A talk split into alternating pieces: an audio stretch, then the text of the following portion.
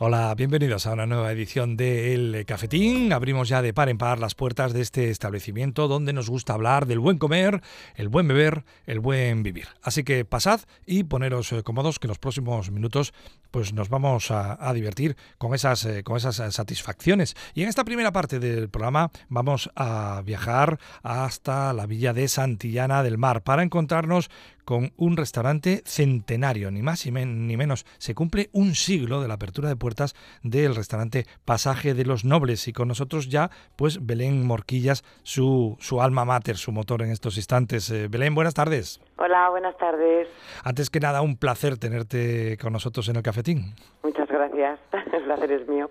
Bueno, ni más ni menos que 100 años, pues la verdad, se te ve muy bien.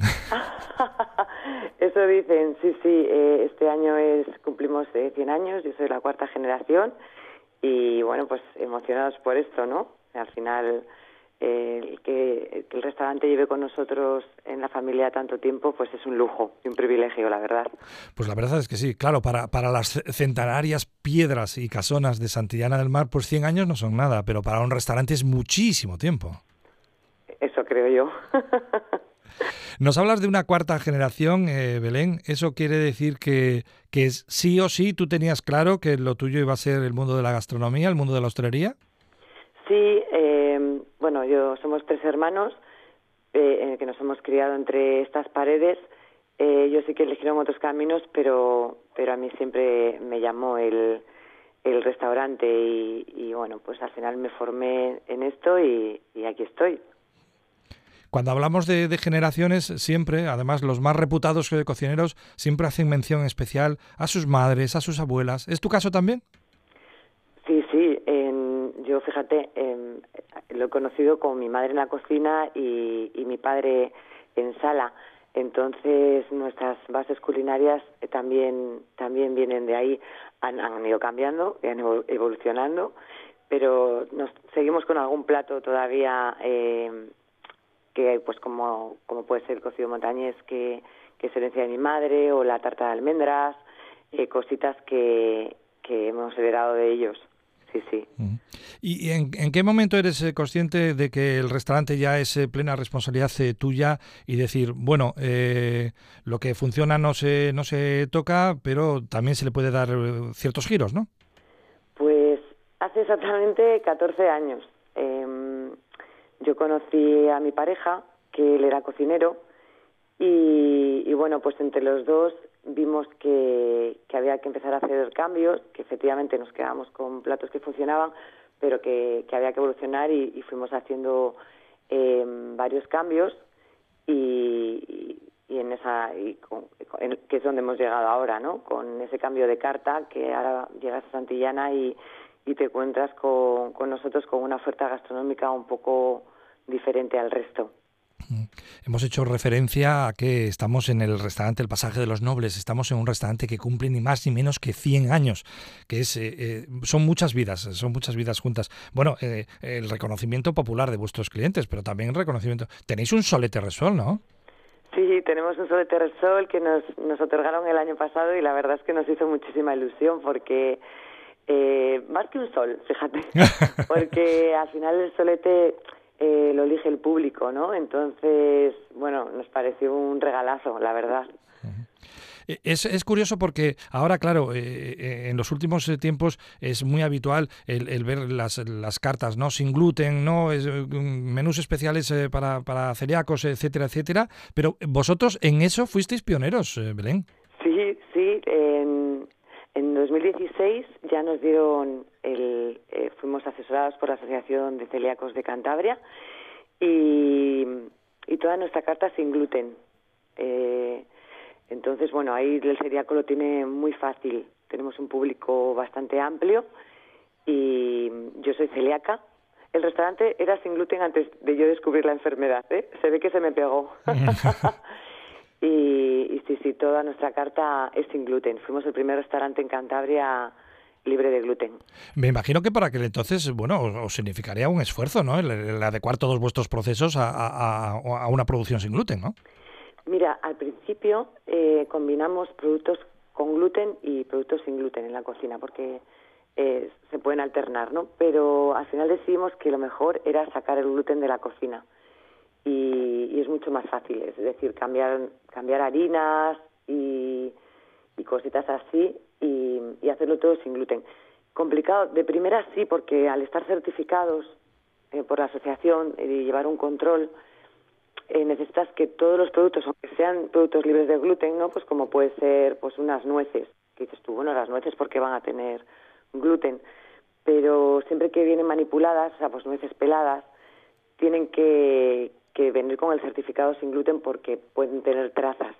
Entonces, ahí es donde está el problema. Por, por lo demás, si trabajas el producto fresco, eh, no, no, no tienes por qué tener problema. El pescado, la carne, la fruta, o sea, todos los productos principales eh, son, son libres de gluten. El problema está en, en los que han sido manipulados. Pues como ya te digo, algún fruto seco, mmm, qué sé yo, este tipo de cosas. Eh, bueno, cuando hablamos de, un restaurante eh, centenario, las paredes de, vuestro restaurante han vivido eh, una guerra civil, una guerra mundial, la llegada del hombre a la luna, mil crisis económicas y de otro tipo. pero la verdad es que quizá lo que hemos vivido en los últimos dos años, Belén, eso no nos lo esperábamos nadie, ¿no? No, la verdad es que fue un año muy duro para nosotros, gastronómicamente hablando, o sea, como negocio. Eh, también perdimos a, mi pareja, a Tim, que era el cocinero, justamente en el mismo año que entró la pandemia. Entonces fue, fue un año muy, muy, muy duro, muy duro, muy duro. Mm. Pero bueno, hemos salido adelante, aquí estamos, hay que ser positivos. Em, acabamos de pasar una Semana Santa con muchísima gente y muchísimo público, que hemos acabado muertos, pero contentos, contentos. Bueno, yo, creo que ha llegado el momento, para aquellos que no conozcan el, restaurante, la radio eh, evidentemente no tiene imágenes, pero vamos a, vamos a intentar que los ojos de Belén Morquillas sean un poco los de los oyentes de, de Onda Cero y además os digo que la parte estética también cuenta y mucho en el restaurante El Pasaje de los Nobles. Así que yo te pediría, Belén, que les cuentes a nuestros oyentes, a la gente del cafetín, cómo es el restaurante. Bueno, pues eh, el restaurante está reformado con, con mucho criterio. Eh, nos hemos quedado con, con todo, bueno, la estructura es la misma que, hace 100 años, pero bueno, sí que hemos cambiado en el estilo y la decoración y, y está muy acogedor. Está muy acogedor, muy bonito. Hablarnos un poco de esa decoración, ¿cómo es? Entramos por, eh, por, por la puerta del restaurante que nos encontramos. Sí, bueno, pues según entras, eh, ya es, lo hemos hecho casi todo comedor, hemos dejado una barra muy pequeñita, antes la barra era grande, ahora eh, la barra apenas la trabajamos, es un poco de, recibidor. Y nada, eh, consta de como de dos partes, una primera parte con tres mesitas y la barra y otra segunda parte con, con cuatro mesitas. Y luego en la parte de, de arriba hay un comedor pues como para 18 o 20 personas, es pequeñito. Y ya abordando la parte gastronómica, que evidentemente a un restaurante a lo que vamos es a, beber, a comer, a, disfrutar, eh, ¿qué encontramos? ¿Carta de especialidades? ¿Tenemos también menú diario? Sí, mira, en el restaurante te puedes tomar hasta, te puedes tomar un vermú, que es un vermú que hacemos nosotros con, con la base de, de Igarmi, pero que fusionamos nosotros, así que puedes llegar, tomarte un vermú, te ponemos de aperitivo unas patatas bayuca y, y después tenemos eh, menú del día que ofrecemos a mediodía con, con platos eh, pues más clásicos, ¿no? Como te decía antes, pues con un cocido montañés, con nuestro propio estilo y después disponemos de, de una carta em, con una oferta para, yo creo que, que bastante amplia para, para el gusto de, de todos y, y, todos los bolsillos. Mm. Nos has eh, mencionado el, cocido montañés, eh, eh, un día cualquiera en el, en el menú de Pasaje de los Nobles. ¿Qué platos en concreto podemos encontrarnos?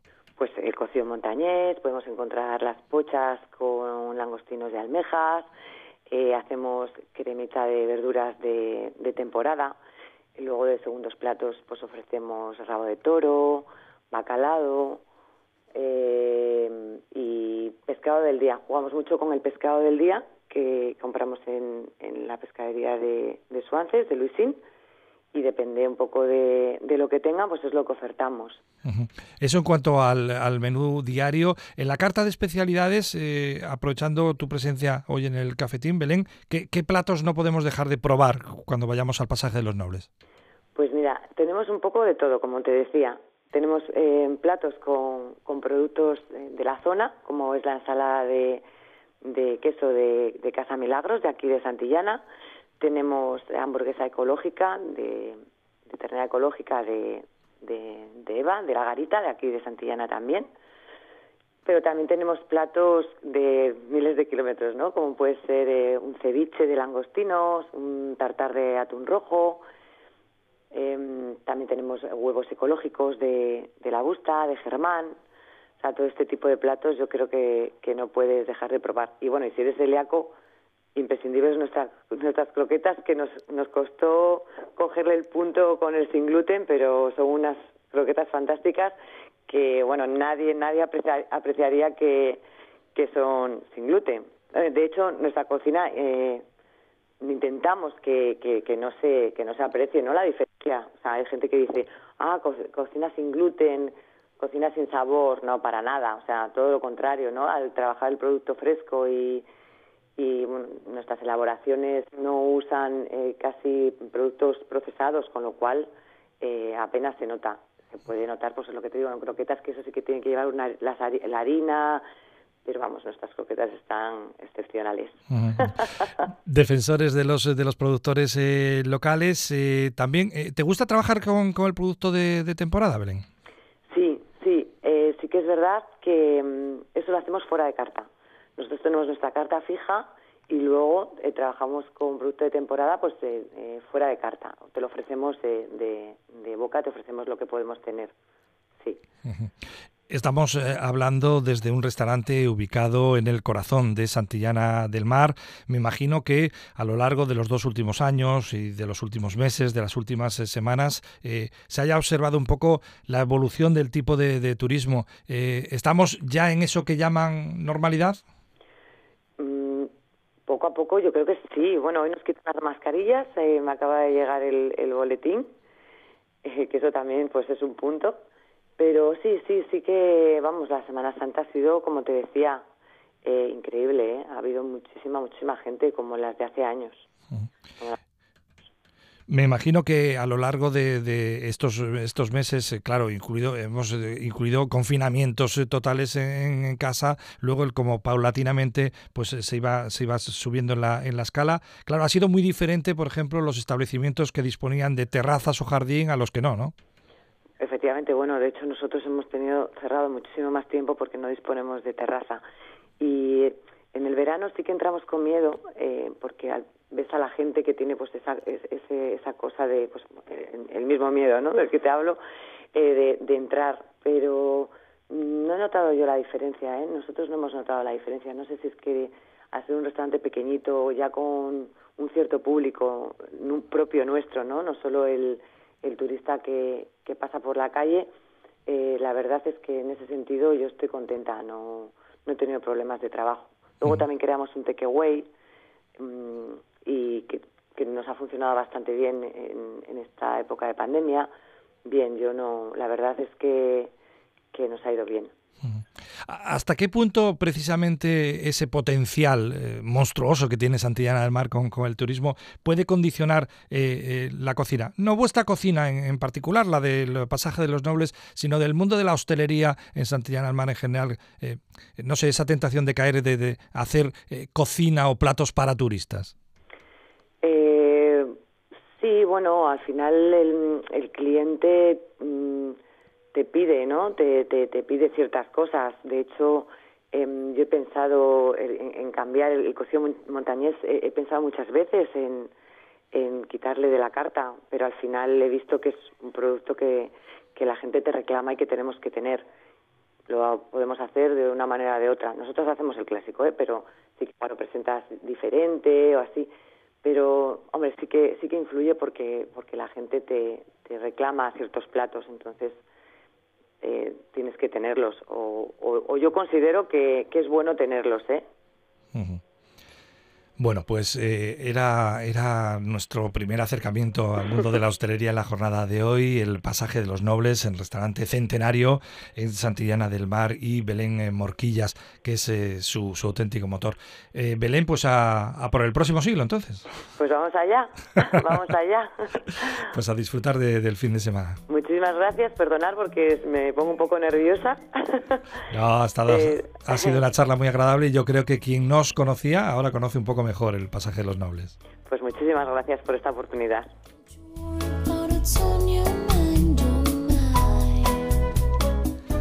Bueno, pues eh, absolutamente recomendable la, experiencia y la cocina de Belén Morquillas en ese restaurante y además, pues lógicamente aprovecháis para una vez más, eh, pues mm, patear o repatear las, eh, las calles adoquinadas de Santillana del Mar. ¿Os ha gustado? Sí, pues no os mováis de ese punto del dial porque tenemos más cafetín. Pero ahora os ofrecemos la noticia gastronómica del día.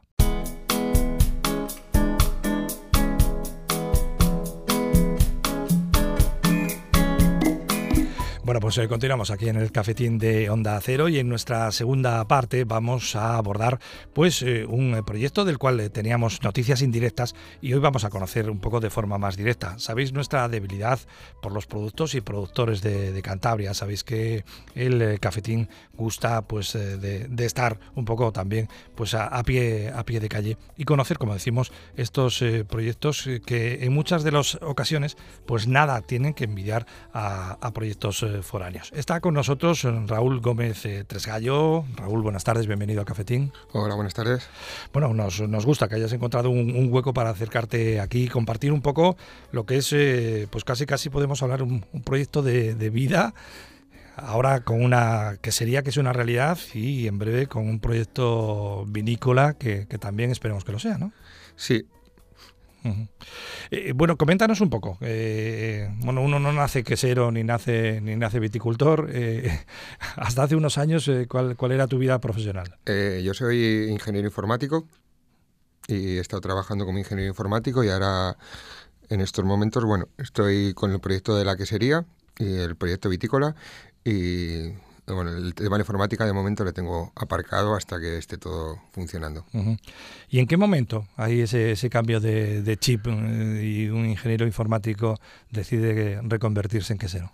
Primero eh, empieza el proyecto, empieza digamos un poco con el tema del vino, que por mediación de un amigo, de Pablo Oria, eh, pues me interesa un proyecto que está haciendo en Suances de la recuperación de la viticultura en el municipio y pues eh, decidió plantar un pequeño viñedo con él y ir poco a poco aprendiendo con él y me va enseñando a pues, tratamientos, ir llevando el viñedo y demás. Y a raíz del viñedo, pues mi mujer un día se le ocurre la idea de montar una quesería, una pequeña quesería artesanal, que sería una buena idea para combinar el queso y el vino. Y pues nada, nos pusimos manos a la obra y al final lo ejecutamos y, y por fin ya tenemos la quesería y estamos empezando a elaborar queso. Eh, ¿El viñedo eh, lo plantas hace cinco años? Hace cinco años y lo hemos plantado en, en Puente Avíos, eh, todo de albariño, la plantación de albariño. ¿Cuántas cepas más o menos? Tenemos 1.200 cepas. Las tienes contaditas, ¿no? Porque más o menos, sí. Hay que limpiarlas. Y limpiarlas, tratarlas, sí. A veces hay que reponer alguna, pero sí, sobre 1.200. Eh, ¿Qué tipo de, finca es, eh, Raúl? ¿Y qué orientación tiene? ¿Qué, qué, suelos? Pues la finca tiene es de media hectárea y está orientada hacia el sur.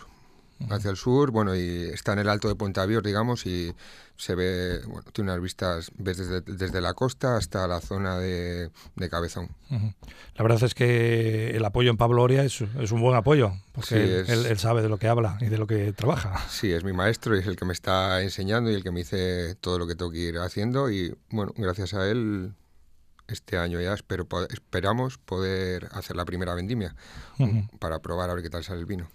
Y en cuanto a la, a la quesería, esa idea que, tiene tu, mujer y que decidiste plasmarla, eh, ahí también eh, has tenido gente que, te ha apoyado, que, te ha asesorado en el principio. Sí, bueno, ahí he contado, empecemos a hacer cursos y a viajar, a visitar queserías y demás, y luego hemos contado bastante con la ayuda de Laboratorios Arroyo, que está en, Santander, a la de, de la alerta, que pues bueno, han hecho cursos y el tema de maquinaria y demás me ha, me ha ayudado y asesorado bastante. Y luego, bueno, todo el tema también ha habido cosas de acero que he tenido que, que modificar, arreglar y demás, que me ha ayudado bastante Caldería Ibérica en Campuzano, eh, me han ayudado.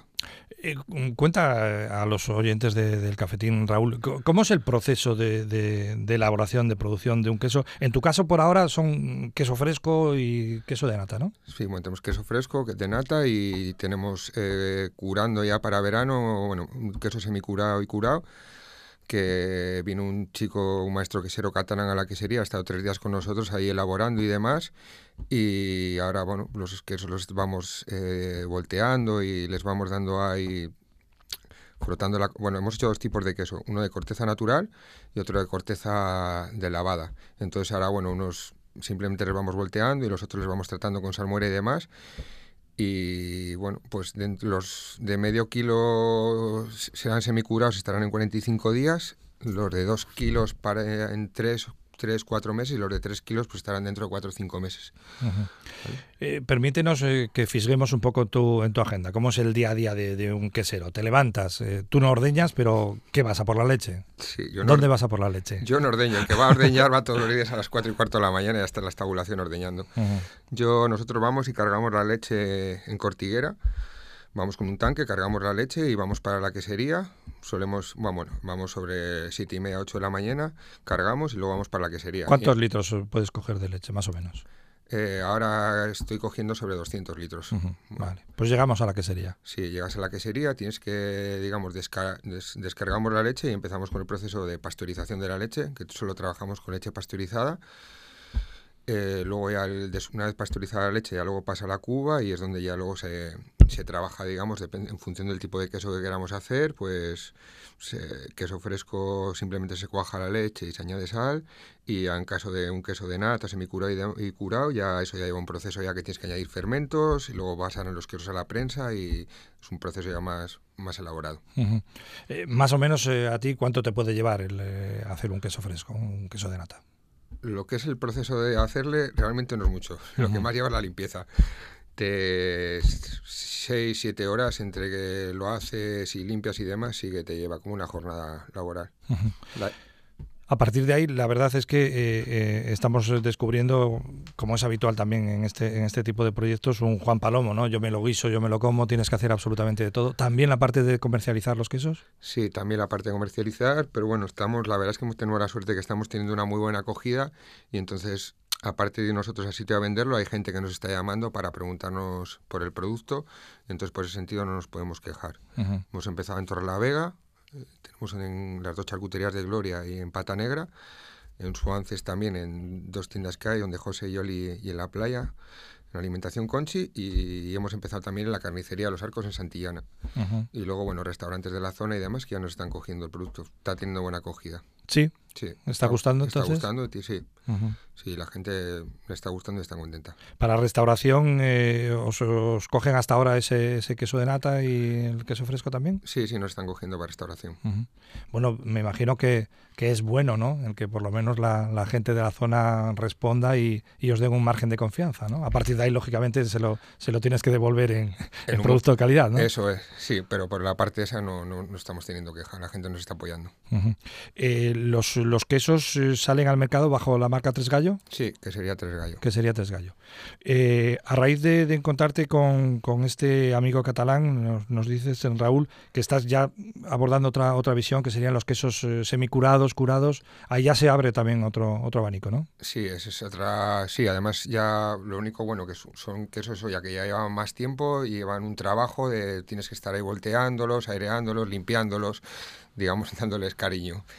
Pero sí, es otra es otra, digamos, otra, otra rama que queremos eh, que abrir, vamos, no, no, limitarnos al queso fresco y el de nata, sino hacer un queso curado distinto. Me imagino que a, las eh, dificultades innatas, eh, que es montar un proyecto de estas características, una que sería artesanal o ese proyecto de, del vino que, que, puede estar ahí a la vuelta de la esquina, digo que a esas dificultades hay que añadir los, claro, los dos últimos años que hemos pasado, ¿no? Sí, la verdad es que los dos últimos años justo nos ha coincidido con el proyecto y, o sea, con la, con la ejecución del proyecto y todo el tema de burocracia y al final una quesería artesanal pues lleva mucha burocracia, tema de sanidad, medio ambiente, industria, Comisión Regional de Actividades Molestas, tiene que salir publicado en el Boletín de Cantabria, eh, entonces sí que lleva mucho papeleo y ah, eh, con la pandemia sí que se han ido ralentizando cosas porque bueno pues la, no se reunía la gente se trabajaba teletrabajo y demás y sí que ha, llevado más tiempo la ejecución. Nos comentabas un poco que, es bueno en el camino encontrarse a amigos que te apoyen, que te ayuden. Eh, en, cuanto al tema de las instituciones, eh, una de las quejas sería esta, eh, demasiado papeleo para poner en marcha un, proyecto.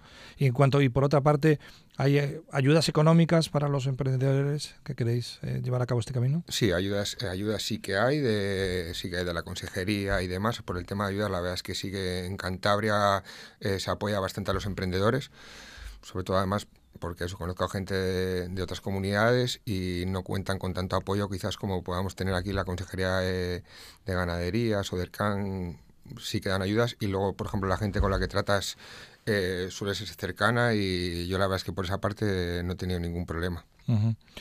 Hablamos de, un producto, el queso, que parece que, le, gusta a todo el mundo, pero la verdad es que en todos los sitios, en todas las regiones, se hacen muy buenos quesos, ¿no? O sea, que, es un mercado muy competitivo. Sí, en todas las comunidades hacen buen queso y luego hay muchas denominaciones de origen. Aquí, incluso en, pues en Cantabria hay varias denominaciones de origen y pues hay muy buen queso. Desde el queso de nata, haya queso picón, que sucos de liébana. Sí que luego igual eh, dentro de Cantabria las queserías están más eh, centralizadas, donde más concentradas están es en la zona de Liébana, quizás, y luego la zona de, los valles pasiegos. Y bueno, y la zona igual, la cuenca del Besaya, pues eh, no, hay, no hay muchas queserías. Tú estás trabajando ahora mismo todo con leche de, vaca. cuando abordes este, este proyecto ya de los curados, semicurados, ¿hablarás de, de otro tipo de leches también? Sí, de momento estamos con leche de vaca eh, pasteurizada. Eh, es de vaca porque queremos hacer un producto de proximidad y lo que hay cerca son vacas.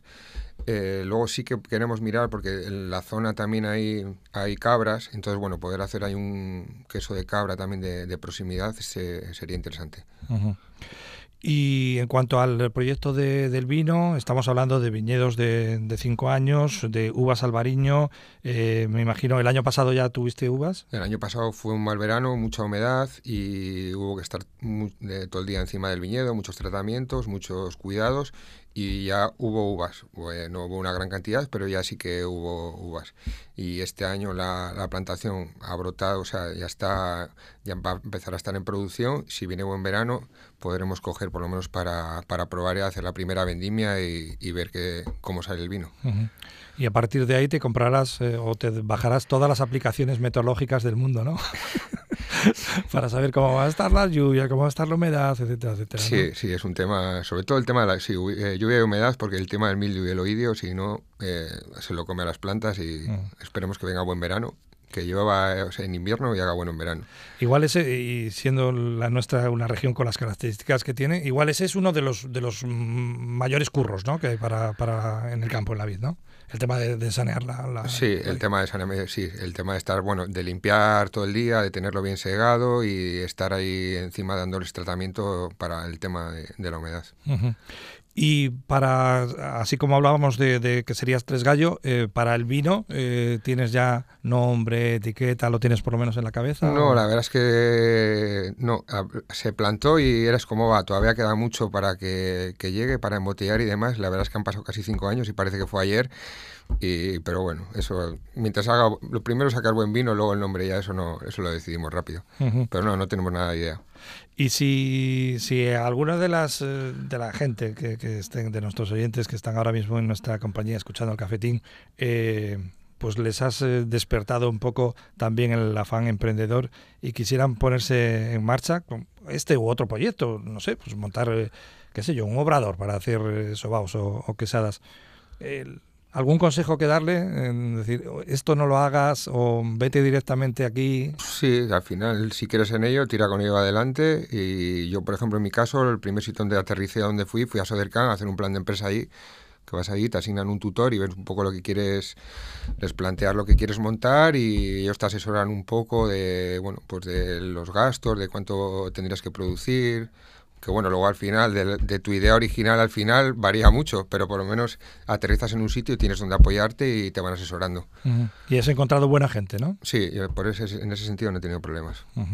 Encantado. Bueno, pues eh, nos apetecía, eh, bueno, conocíamos el proyecto, como decíamos, eh, por terceras personas y el asesoramiento y las, las palabras que tuvo hacia ti Nacho, de la torre, pues nos, nos decidió a, conocer un poco más de, cerca tu, proyecto y la verdad es que nos ha, nos ha encantado. Y es de, demostración, una vez más, que, bueno, si se quiere, se puede, eso queda muy bonito en, en un papel, luego el día a día es más duro, ¿no?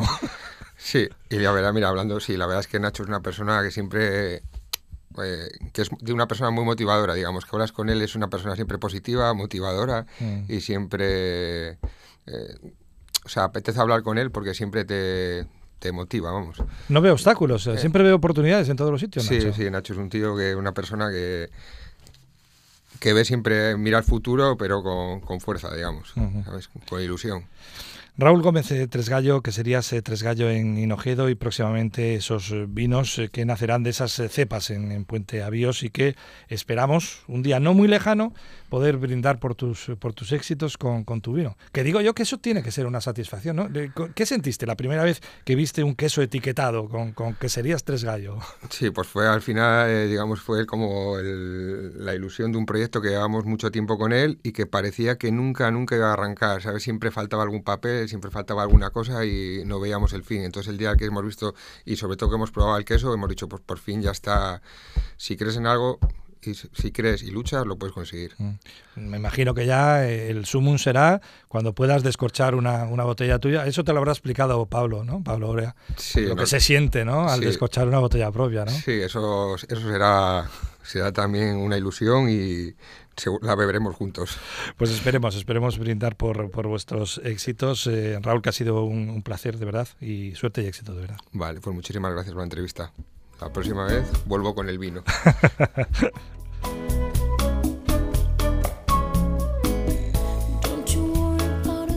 Bueno, bueno, pues acaba de comprometerse ¿eh? ante todos vosotros, ante los oyentes del cafetín, que la próxima vez eh, beberemos el vino de Raúl Gómez Tresgallo. Bueno, pues hasta aquí ha llegado una nueva edición del cafetín. ¿Os ha gustado, sí? Pues nada, pues repetís en cualquier momento. Así que os deseo un buen eh, fin de semana. Me quedo por aquí recogiendo, limpiando el establecimiento y nos vemos en una próxima ocasión.